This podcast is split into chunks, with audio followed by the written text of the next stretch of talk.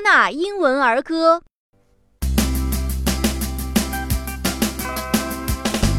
In the big rock candy mountains, there's a land that's fair and bright, where the goodies grow on the bushes, and you sleep out every night, and where friends are